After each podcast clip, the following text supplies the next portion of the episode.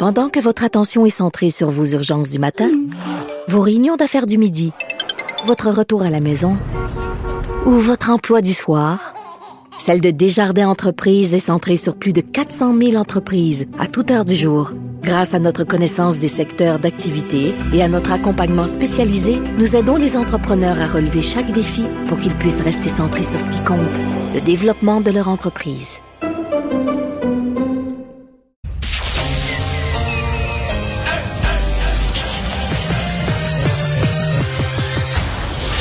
Dumont. Organiser, préparer, informer.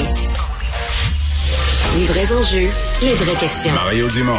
Les affaires publiques n'ont plus de secret pour lui. Cube, Cube Radio. Bonjour tout le monde, bienvenue à l'émission. Jour sombre, je dirais, pour l'humanité. Après avoir, après être en train de sortir d'une vécu une pandémie de deux ans, est en train d'en sortir. Ben voilà maintenant que euh, on est dans une guerre. Euh, c'est, euh, c'est, ce sont des années difficiles. Je voyais un ancien ministre conservateur, James Moore, qui disait 2020, 21, 22. On s'en souviendra comme un groupe de trois années, référait à, d'autres années de la Deuxième Guerre mondiale, des années où se succèdent les malheurs. Bonjour Vincent. Salut Mario, en espérant que 2023 et les autres s'améliorent, parce que là, il y a beaucoup, beaucoup d'inquiétudes à la grandeur du monde. Là, parce que tu parlais d'un conflit, c'était une guerre euh, qu'on n'a pas nécessairement vu venir beaucoup, qui n'a pas de racines très solides. Là. Ben oui, euh, le, euh, c'est, c'est en mais, préparation. Mais on, a, on a dorénavant une seule certitude, et elle est pas jolie, c'est qu'on avait mal compris, là, quand je dis on, les diplomates, les leaders du monde, les grands analystes, on avait mal compris dans la tête de Poutine ce qui se passe, parce que la plupart disaient, il fera jamais ça. Oui, les, les petites provinces là dans l'est euh, qui sont pro-russes, mais il va se servir de ça. Mais personne n'avait vu l'attaque là, euh, tous azimuts. Attaque ma- massive, non. Surtout euh, les Ukrainiens eux-mêmes. Là, j'ai entendu plusieurs entrevues avec des Ukrainiens aujourd'hui qui euh, disaient oui, on en parlait, c'était le sujet sur toutes les lèvres, mais on s'attendait à ce que ce soit un jeu politique, qu'on envahisse peut-être juste la partie pro-russe euh, et compagnie. Pas une attaque comme ça, euh, bon, à la grandeur du pays, non. Ce, ce qui est la, la- la preuve aussi de voir l'évacuation là de, de, de écoute d'une quantité importante Ah, d'Ukrainiens qui se dirigent vers la Pologne panique, ou ailleurs, les autoroutes qui sont remplies. On aurait vu ces images-là il y a depuis quelques jours, quelques semaines, si, les Ukrainiens s'étaient attendus à une telle menace, euh, alors que les combats se poursuivent à plusieurs endroits dans le pays. Et on parle là, de partout là, dans le pays, d'est en ouest, du Oui, nord au puis on, on a beaucoup dit, euh, bon, euh, pour sa grosseur, l'Ukraine a une, a une armée forte, mais là, ils sont clairement pris au dépourvu. Là. Toutes leurs sont pas capables de défendre leurs infrastructures, leurs aéroports. On est en droit de se demander, à cette heure-ci, combien de jours, combien de semaines l'Ukraine pourrait tenir. Oui, il faut dire que souvent, on a vu des missiles, euh, des frappes stratégiques à des endroits. Ça, des fois, ça se fait assez rapidement. Ensuite, essayer de garder une population euh, sous euh, surveillance militaire à long terme, essayer de s'imposer en Ukraine, ça peut être un défi plus compliqué. Mais effectivement, on n'a pas vu l'armée ukrainienne très forte dans les dernières heures, pas du tout. Ils ont tenté de reprendre un aéroport militaire euh, dans les dernières heures sans succès. ça. Alors pour l'instant, pas beaucoup de succès militaire pour eux, malheureusement. On va tout de suite rejoindre Julie Marcoux et l'équipe de 100% Nouvelles. 15h30, c'est le moment d'aller retrouver notre collègue Mario Dumont. Salut Mario. Bonjour. La Russie qui a attaqué, euh, elle est entrée en guerre. On a tous été soufflés hein, par ces premiers bombardements ce matin. Je ne sais pas si c'est ton cas. Oui, en fait, je l'avais vu hier soir avant de me coucher. En me couchant, j'ai vu que les frappes étaient commencées. En fait, que Poutine avait fait son discours, avait annoncé le début d'une véritable guerre. Mais c'est sûr que c'est ce matin qu'on a pris la pleine perspective parce qu'on on, s'était tellement fait dire, on s'était tellement fait marteler à la fois par des diplomates, par des chefs de gouvernement, par des experts analystes, que, que, que Poutine ne ferait pas ça. C'est-à-dire que oui, il allait rentrer dans l'Ukraine, mais qu'il allait rentrer bon tranquillement euh, par le jeu des provinces russes. Bon, il était rentré dans deux provinces, euh, de petites provinces de l'est de l'Ukraine, euh, plus tôt dans la semaine. Mais l'idée d'une guerre là, euh, tous azimuts, de- de- d'envahir l'Ukraine par euh, tous les points d'entrée au par l'est, par le sud, euh, les bombardements, les bombardements en avion, les bombardements en hélicoptère, c'est certain qu'aujourd'hui on se rend compte qu'on est complètement ailleurs. Et, et je te dirais, euh, Julie, la seule certitude, c'est qu'on n'avait pas bien compris Vladimir Poutine. C'est qu'il a un plan différent de celui qu'on anticipait. Et ça, c'est de très mauvais augure pour la suite des choses. On ne l'avait pas compris. Là, on commence à mesurer son, son, son action. Et en même temps, ça nous donne un ordre de grandeur à quel point nos sanctions économiques, pour lui, là, c'est comme si ça existe même pas. Là. Il sait que son économie va souffrir. Ben non, c'est ça la communauté internationale a quand même durci le ton aujourd'hui avec le président Biden. Bon, M. Trudeau aussi, Boris Johnson. Euh, M. Biden a parlé de, de sanctions euh, économiques sans précédent, que ça allait faire très mal. Mais dans les faits, qu'est-ce que ça prendrait réellement pour faire mal à la Russie, à Poutine? Ben, des sanctions économiques, c'est, ça touche l'économie. Moi, je pense qu'il a fait un deuil de l'économie. La bourse, euh, je pense que vous l'avez fait un petit reportage tout à l'heure là-dessus, la bourse de, de, la oui, l'indice boursier a perdu la moitié de sa valeur aujourd'hui, puis ça n'a pas l'air à le déranger. 40 Donc, euh, c'est ça. Il est pas, on n'est pas là, là. On n'est pas là. Je pense qu'il a mis un, un X, pas, pas pour toujours, il y a, mis un X temporairement sur l'économie, l'état de l'économie, pour dire là, euh, j'ai une opération militaire à mener, ça doit prendre six mois, un an. Et ben, si, euh, si il fait la conquête de l'Ukraine, là, comme il est en train de le faire, c'est un pays plein, un pays très riche, très gros, plein de ressources naturelles, de mines, etc. Alors tu sais, ça, ça, ça, enrichit ton économie, ça aussi, là, quand tu t'additionnes un nouveau territoire de cette dimension-là. Donc j'ai l'impression mm-hmm. que les sanctions économiques, bon, là, on, on pense que si on, on, on a des sanctions qui vont faire souffrir ou qui vont vraiment causer des dommages aux oligarques, assez riches du régime russe autour de Poutine, que vont faire pression sur lui? J'en doute un petit peu. J'en doute un petit peu. Moi, je pense que la vérité, c'est que l'Occident, on est bien, on est confortable, on est dans nos pantoufles, on veut pas se mêler de ce guerre-là, on veut pas envoyer de soldats, on veut pas avoir de morts, puis on n'aura pas le choix de le faire un jour. Puis on reporte ça, on reporte ça le plus tard, le plus tard possible. Mais euh, est-ce qu'on va laisser aller un dictateur comme ça? On l'a déjà essayé à une autre époque, on l'a essayé avec Hitler, hein, de dire ah ben là, c'est pas grave, il en fait juste un petit peu, il prend juste ça, on essaie, on s'en mêle pas. Puis, euh, puis ben un jour, on n'a pas eu le choix de s'en mêler. Hein. Et euh, euh, on a l'impression, bon, c'est pas la même chose du tout dans le sens que il n'y a pas de volonté de la part de Poutine de prendre par exemple toute l'Europe. C'est pas de domination de ce genre-là. C'est de recréer, semble-t-il, l'empire russe des belles années. Mais dans ça, il y a un certain nombre de pays de l'OTAN. Et les pays de l'OTAN ont l'article 5, là, euh, dont le président Biden a fait mention, un pays membre de l'OTAN qui est attaqué. Bon, on pense notamment, je sais pas moi, la Pologne, euh, les pays baltes aussi. Plus probable. C'est comme si tous les ah, pays membres tous les pays membres de l'OTAN étaient attaqués et à ce moment-là, euh, on n'aurait pas le choix de riposter. Hmm. Les plus probables, c'est les pays baltes. La Pologne, je pense pas qu'on est là mhm. demain matin, mais les pays baltes, c'est les plus probables. Donc, on se retrouverait en guerre. Donc, c'est, il faut se préparer. C'est un des scénarios. Puis là, je sais, j'entends des analystes aujourd'hui qui disent, ah ben là, c'est très peu probable. L'Ukraine, c'est correct, n'est pas membre de l'OTAN, mais qui va s'attaquer au pays de l'OTAN. Il faudrait qu'il soit fou pour faire ça. Mais on disait la même chose il y a deux jours à propos de l'Ukraine. Excusez-moi, là. On disait exactement ça il y a deux jours. Il n'osera pas en Ukraine. Il va attaquer les provinces de l'Est, mais il rentrera pas dans toute l'Ukraine. Euh, Kiev était bombardé aujourd'hui. Donc, euh, tu sais, moi, là, le, les, il fera pas. Je, je les écoute plus, là. Ce que je vois, c'est un homme déterminé à prendre du territoire, à attaquer, qui a regroupé des armées, qui a lancé une campagne militaire avec des armées extrêmement nombreuses, extrêmement puissantes. Et le bal est parti. Et où est-ce qu'il va s'arrêter, sincèrement, moi, je le sais pas. Donc, moi, je pense que des pays comme le Canada, les États-Unis doivent préparer le scénario d'entrée en guerre dans les prochains mois. Ouais. Je prends une pause là quand tu dis ça. Je t'écoute. Mario, la Chine, on n'a pas eu de réaction de la Chine. Ce que j'ai vu sur une dépêche euh, un petit peu plus tôt, demandait, la Chine demandait au parti de, de demeurer calme. C'est à peu près la seule réaction euh, qu'on a eue. À, à quoi peut-on s'attendre, la Chine? Est-ce que Poutine pourrait craindre une réaction importante de la Chine, selon toi? Non. Non, moi je pense que la participation de Vladimir Poutine à l'ouverture des Jeux de Pékin, euh, c'était pas banal. Ils ont pris un repas ensemble. Euh, on dit qu'il y avait convenu des accords, des accords, même parler de défense dans les accords. Et moi je mhm. pense que la Chine, ils regardent ça mort de rire parce que là, ils, la Chine, eux la Chine, ils ont un projet de faire quelque chose de très semblable de Poutine avec l'Ukraine à Taïwan qu'eux ont toujours considéré que Taïwan, ça devrait faire partie de la Chine, faisait partie de leur territoire. Et si la Chine envahit Taïwan, euh, les États-Unis ont toujours dit, on va un peu les mêmes genres de phrases, puis de mots, puis de, menaces qu'on avait pour l'Ukraine. Là, euh, ça va être les pires sanctions, puis on laissera pas passer. mais euh, si on était, je pense que Poutine et la Chine, les deux se disent, ben là, les Américains, l'Occident, le Canada, voudront pas être pris sur deux fronts. Et donc, pour l'instant, je pense que la Chine, on laisse aller, on laisse aller Vladimir Poutine. Bon, peut-être que peut-être que la Chine, quand même, euh, la Chine s'est rendue un gros pays de business. Peut-être qu'il voudrait pas que ça aille trop loin. Peut-être qu'il pourrait contribuer à un certain point à à tirer sur les, les, les, les rênes, le langage de caisses, de tirer ses cordeaux pour dire là c'est assez, mm. tu te calmes. Mais pour l'instant, je suis assez convaincu que la Chine laisse aller et sont bien contents euh, de l'émoi que ça crée dans l'Occident.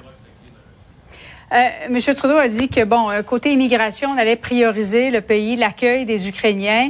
Euh, je lisais tout à l'heure en alerte, il y a déjà 100 000 personnes qui ont fui l'Ukraine selon, l'ONU. Exode des, des Ukrainiens, une crise de réfugiés. Est-ce que ça, on pourrait s'enligner vers ça, Mario? Mais c'est pas un rôle, tu comprends?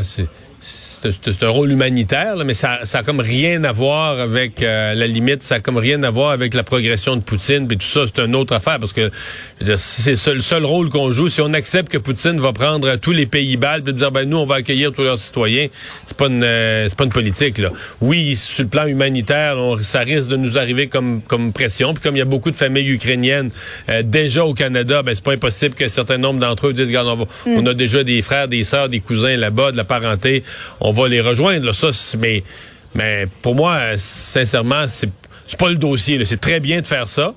Mais c'est pas le dossier. Le dossier, c'est qui va arrêter euh, Poutine et comment. C'est ça l'enjeu. D'accueillir des réfugiés, c'est un rôle humanitaire euh, souhaitable, accessoire, en marge de tout ça. Mais en même temps, euh, si on si, on laisse Poutine euh, rentrer dans plusieurs pays, on va en avoir des réfugiés, des gens qui ont pu leur pays, qui ont pu accès à leur maison. Euh, c'est une tragédie, là. Euh, les accueillir, c'est pas. c'est une solution humanitaire, mais c'est pas ça qu'on veut. On veut ce qu'on veut, c'est qu'ils ont une maison, ils ont, une maison, un métier, une vie. On veut qu'ils restent là, dans leur pays. Hmm. Il y a beaucoup d'Américains qui s'interrogent sur le prix à payer de d'aider les Ukrainiens en ce moment. Est-ce qu'il y a un prix politique pour M. Biden à à éventuellement envoyer des militaires en Ukraine, selon toi? C'est sûr. C'est sûr, c'est jamais populaire. Hein? Euh, d'abord, euh, t'envoies des militaires, il va y avoir des morts, euh, des fils et des filles du pays qui ont des parents. ils rentrent au pays dans un dans, un, sac mortuaire. Il n'y a rien de gay là-dedans, rien de le fun là-dedans, rien de drôle mm. là-dedans. Fait qu'on se comprend. Il y a un autre élément quand même, parce que Poutine a travaillé son terrain. toutes les campagnes de désinformation des Russes dans l'électorat américain, dans la population américaine. Regarde, aujourd'hui, là, c'est même pas clair la position exacte de Donald Trump. Là. Euh, qui est sympathique. Ben, il, qui a qualifié Poutine de génie. Un euh, génie, c'est un coup de génie. Bon, ben, en même temps, il essaie de mettre le blâme sur Biden. de l'administration Biden. Alors qu'à toutes les autres époques de l'histoire des États-Unis, à toutes les autres époques aujourd'hui, là, t'aurais les deux partis démocrates et républicains là, et leurs porte-parole principaux parfaitement alignés, pas de politique, derrière le drapeau, de la fierté, de la fermeté, non à Poutine. Puis là maintenant, mais regarde, en aidant, eh, on sait jamais est-ce que est-ce que Poutine a un dossier ou des photos ou quelque chose à propos de Trump, mais avec la désinformation, avec tout ce qu'ils ont fait, ils ont probablement aidé à faire élire Donald Trump.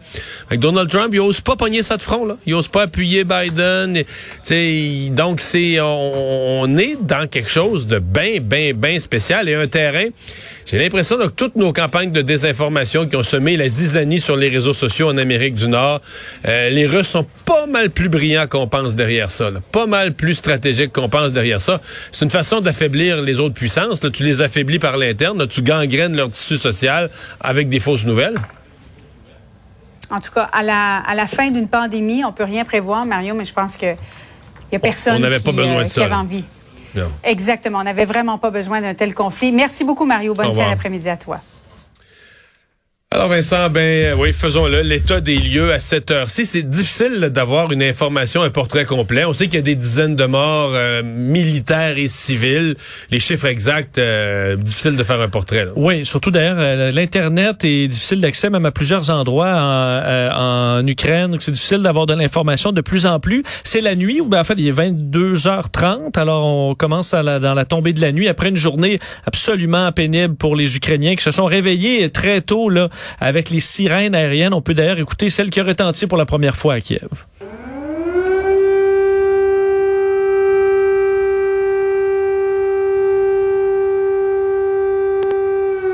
Ça, c'est la sirène qui annonce que les bombardements s'en viennent. Ouais, bombardement aérien et qui sonnait un peu la fin, de, écoute, de 75 ans de paix relative en Europe, là, disons. Alors une euh, un son assez euh, qui va passer à l'histoire. Et ensuite, effectivement, le bruit des explosions est allé se faire entendre dans plusieurs villes à la grandeur du pays, ce qui était euh, la surprise pour bien des gens qui s'attendaient à ce que les Russes attaquent uniquement la zone pro-russe euh, et pas euh, bon partout. Alors des explosions, des soldats, des véhicules lourds, véhicules militaires qui sont arrivés d'un peu partout, là, la Biélorussie autant que du que bon que du nord, là, près de la ville de Karvik au nord-est où vraiment c'est des convois militaires qui passaient la frontière et même par la mer Noire, là, là, près de la Crimée, dans le, le, le coin de Odessa où on voyait des bombardements également dans ce coin-là.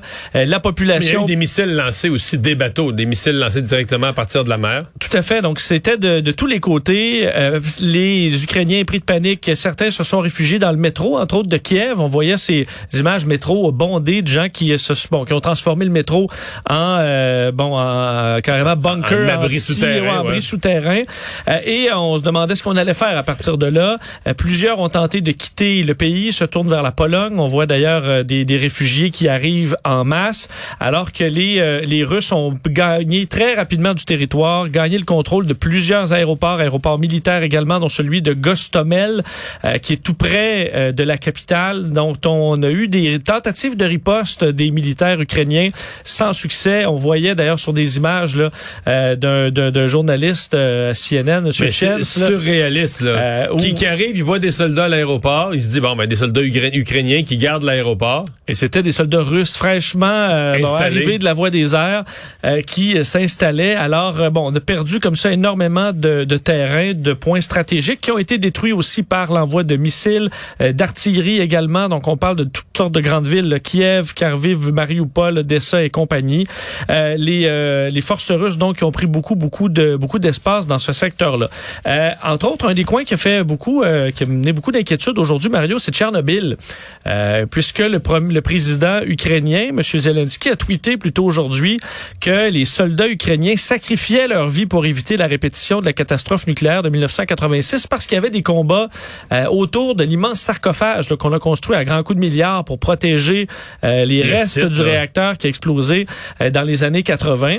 ça, bon, d'ailleurs, on a confirmé quelques heures plus tard que la Russie avait maintenant gagné le contrôle de Tchernobyl. bon, on n'est jamais content qu'il y ait des tirs d'artillerie qui se promènent autour de Tchernobyl. Mais est-ce qu'on crée vraiment, je comprends que les Russes ont dit eh, Poutine est fou, mais est-ce que les Russes vont vraiment euh, libérer des déchets nucléaires et tout ça dans une région qui est pas très loin de chez eux, pas loin du tout de la Biélorussie, là, du, du Bélarus qui est, là. très près des alliés. Je, serais surpris moi aussi. Ce qui inquiétait plusieurs, c'est de voir des combats quand même militaires à côté d'une zone aussi euh, aussi sensible. Alors sachez que la, Russie a, pris le contrôle de cette zone-là et euh, il y a eu des manifestations parce que plusieurs se demandaient aujourd'hui, ok, mais les Russes là, ils réagissent comment à tout ça? Faut dire qu'il y a énormément de désinformation, de machines de désinformation bien huilées, les médias euh, qui si sont... Les Russes, si les Russes réussissent leur campagne de désinformation sur le sol américain, on imagine, imagine chez eux. Mais d'ailleurs, aujourd'hui, j'ai vu qu'il y avait un ordre très clair. Les médias russes n'ont plus le droit de diffuser des informations qui sont pas sur la, l'Ukraine, qui ne sont pas autorisées par l'armée russe. Exactement. Et là, faut dire, avec le, monde d'aujourd'hui, beaucoup de Russes sont quand même capables de s'informer un peu à l'international.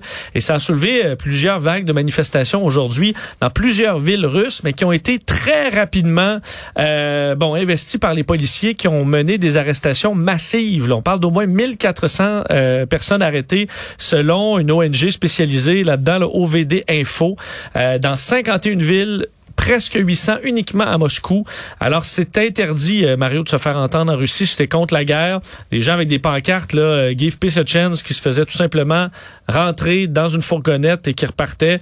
Euh, donc, une situation assez inquiétante. Alors que Vladimir Poutine, lui aussi, juste avant de lancer les bombardements, avait, dans une vidéo, annoncé une opération militaire parlant qu'il devait arrêter un génocide hein, et procéder, voulant procéder à la dénazification, accusant des Ukrainiens d'être des nazis et de faire le génocide des pro-russes.